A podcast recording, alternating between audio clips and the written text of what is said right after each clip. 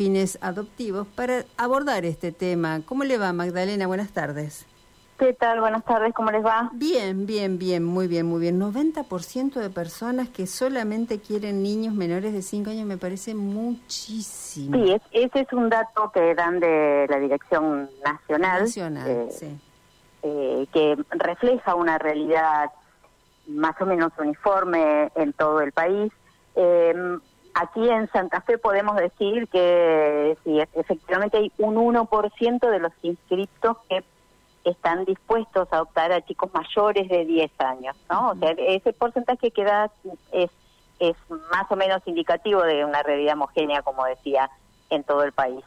Y bueno, por eso es que estamos todos enfocados eh, a nivel nacional y nosotros lo hacemos también en, nuestra provincia en tratar de bueno de transmitir a, a la comunidad cuáles son estas estas franjas de edad, cuáles son estos chicos y chicas que están a la espera de familia y donde la dificultad más grande justamente es la falta de inscriptos que deseen incorporarlos a su familia como hijos, ¿no? Eh, cuando uno tiene amor para dar ganas de, establecer un vínculo tan importante como, como puede ser entre un, este, un padre, un hijo, una madre, un hijo, tal vez la edad sea lo de menos, es lo que uno a priori puede llegar a creer. ¿Cuáles son los motivos por los cuales ustedes creen que pasa esto? Que mucha gente quiere el bebé o el chiquitín o la chiquitina porque, bueno, porque inspiran más ternura, porque quieren construir una familia distinta. Eh, a ver, ¿cuál es la lectura o qué datos tienen? Hay, hay muchísimas razones. ¿no? primer lugar, podemos decir que eh, muchas personas o parejas llegan a esta decisión de adoptar porque no han logrado la maternidad, la, la paternidad por vía natural y que entonces por ese motivo quieren reproducir, digamos, esta experiencia de ser papás, ser mamás desde el comienzo de la vida de los chicos o desde la etapa más temprana en la vida de los chicos. Por eso es que eh, tratamos de abrir un poco la perspectiva y, y descentrar la adopción del adulto que desea ser madre padre, que esto es algo muy legítimo y muy querido y queremos que eh, aquellos que se inscriban deseen ser madres o padres, pero sí el centro tiene que estar en los niños, en los adolescentes pasaron ya por alguna situación de vulneración de derechos, que no pudieron continuar con su familia de origen y que hoy están esperando en otra familia. Entonces, para estos chicos eh, tienen distintas edades. Son pocos los niños pequeños, son muchos los chicos que ya están en su segunda infancia, preadolescentes o adolescentes, y por eso ese mismo abanico de edades que ellos tienen requiere de, de esa misma variedad de personas que tengan un proyecto adoptivo que que tiene sus matices, ¿no? Que no es eh, la misma experiencia, como decíamos, de compartir la crianza desde cero, pero sí es, eh, bueno, unir la historia que estos chicos y chicas traen con la historia que traen estos adultos que tienen ese deseo de formar familia. Em, también tenemos que pensar que más allá de los inscriptos, como ustedes decían, dando estos datos y que son datos a nivel nacional, a pesar de esas limitaciones, vamos trabajando para encontrar esas familias, para encontrar esos proyectos adoptivos, aunque los inscriptos sean pocos, porque de lo contrario podríamos quedarnos con una posición eh, pesimista o con una visión pesimista, decir, bueno, entonces no hay adopciones de chicos más grandes, porque si el 90% de las personas que se inscriben desean adoptar niños pequeños, entonces quiere decir que no hay adopciones en otros en otras edades. Y bueno, nosotros quisimos reflejar con esta este, este, gráfico, esta infografía que publicamos en nuestras redes y que también está en las redes del, eh, del Ministerio y de la Secretaría de Justicia, que hemos logrado o se han logrado guardas preadoptivas también en otras franjas de edades.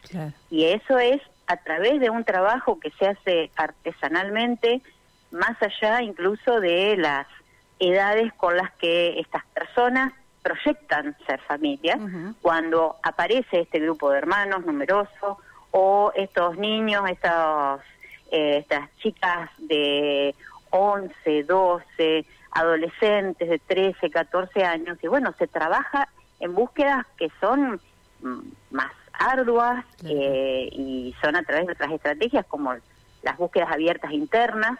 Entonces nosotros ponemos en consideración de todos nuestros inscriptos, por ejemplo, la situación de estos eh, de este niño de 9 y su hermano de 12.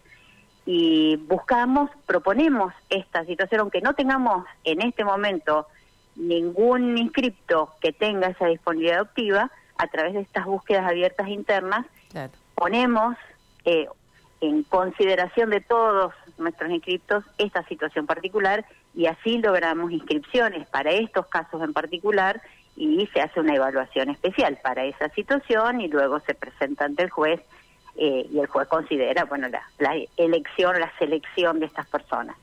el, el trabajo es más arduo, pero es posible, porque de lo contrario, vuelvo a decir, estaríamos en una situación donde solo en la provincia o en el país habría adopciones de niños pequeños y por suerte esa no es la realidad. Eh, Magdalena, el concepto de familia ha variado. Ya la sociedad no habla más de la mamá y el papá y esa casita con florcitas y una mamá cocinando en la cocina. Ya la realidad nos hizo que eh, las parejas sean del mismo sexo, que estén vinculadas de otra manera o que haya este, postulantes únicos, ¿verdad? Eh, personas sin parejas, digamos, se amplió bastante más la posibilidad de vincular niños o adolescentes o preadolescentes con personas que necesitan eh, bueno, establecer ese vínculo amoroso con, con lo que podemos perfectamente decir un hijo, más allá de... Sí, claro, sí, sí, sí. Eh, eh, y eso tal vez habría que trabajarlo un poco más o habría que darlo a conocer más. No, no sé si usted coincide con esta idea. Por supuesto. Em, creo que el, concepto de familia, bueno, yo soy abogada, ¿no? a veces nos cuesta legalmente dar una, un concepto porque abarca diferentes realidades.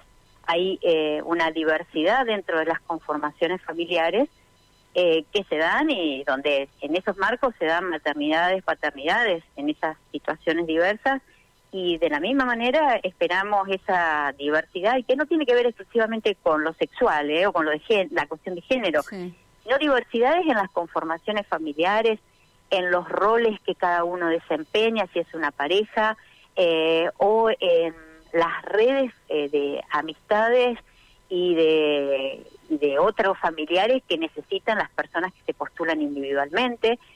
A veces cuando hablamos en los encuentros informativos de estos temas decimos que cuando hay este, cuando se da una, una, inscripción monoparental, es decir, una mujer sola, un varón solo, nunca es un proyecto totalmente individual aislado también en esos proyectos monoparentales hay una red de, afectos, de amigos, de hermanos, de otros familiares que acompañan y todos esos van a formar parte de esa familia para este niño, para este adolescente. Entonces, las diversidades no solo están en cómo se conforma eh, la pareja o que sea una persona sola, sino también en cómo son estas familias extensas que va a haber detrás y que van a ser eh, fundamentales para poder sostener un proyecto adoptivo. Para alentar precisamente a aquellas personas que eh, estén interesadas en recibir en su casa amorosamente a cualquiera de los niños, que le iba a decir cuántos son, pero la verdad que me molestaría ponerle un número. Tal vez podría, podría decirnos si son muchos, si son pocos, si es menos de lo esperable, más de lo esperable porque no dejan de ser personas, no dejan de ser historias atrás de ellos, ¿no? Pero bueno, este retomo la idea inicial, para poder alentar a aquellas personas a que se inscriban y que no tengan miedo de pasar por cuestiones administrativas muy engorrosas y demás, ¿qué se les podría decir para invitarlos a participar? Bueno, les abrimos las puertas del Ruaga. Nosotros recibimos a nuevos inscriptos cuatro veces al año. La próxima inscripción es a partir del primero de marzo, del 1 al 10 de marzo. Esa inscripción tiene, como todo en la vida, como todo lo que vale la pena, se hace gradualmente. Y acá también tiene algunos pasos, pero que no son pasos complejos, escollos, sino que son pasos. El primer paso para aquellos que se quieran inscribir en el momento más inmediato es del 1 al 10 de marzo presentar su ficha de inscripción.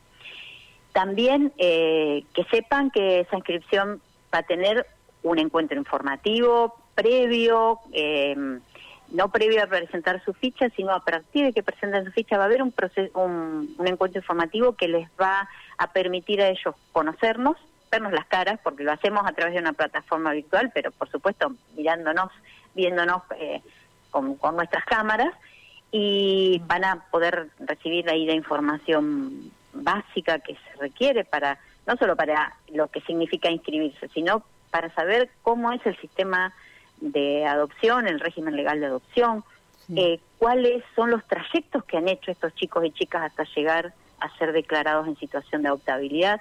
Esto les va a permitir, eh, digamos, ser como una, una pequeña semilla, después van a tener que eh, desarrollar mucho más ellos, a lo mejor con más información, pero una primera semilla para ir tirando abajo esos mitos que eh, muchos traemos sobre burocracia, lentitud, engorros, eh, vallas que no se pueden atravesar. Entonces, ver la adopción sin esta oscuridad que a veces se le eh, la tiñe, esto de identificarla con trámites excluyentes, sino ver realmente como un camino que es posible y que es acompañado por las instituciones.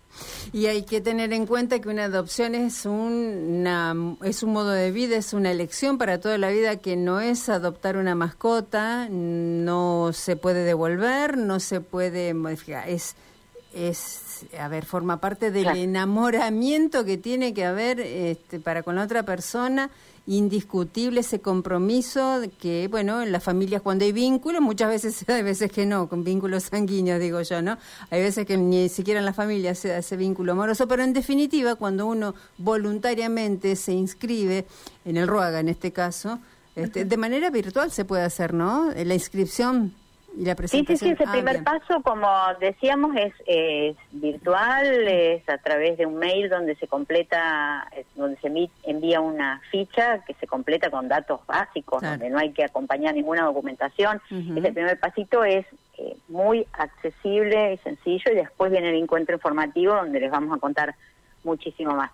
Pero bueno, rescato eso último que decía con respecto a las familias, bueno, eh, en cual, cualquiera sea la forma en que nace la familia, no podemos tener ni una visión naif de creer que todo es de color de rosa, porque no es, así, porque las relaciones humanas no son de esa manera, tienen altibajos, ni tampoco pensar que si una familia se conforma por adopción va a tener más complicaciones que las que tiene cualquier otra familia. Pero que vale la pena, sin dudas. Por supuesto, ¿Eh? por supuesto.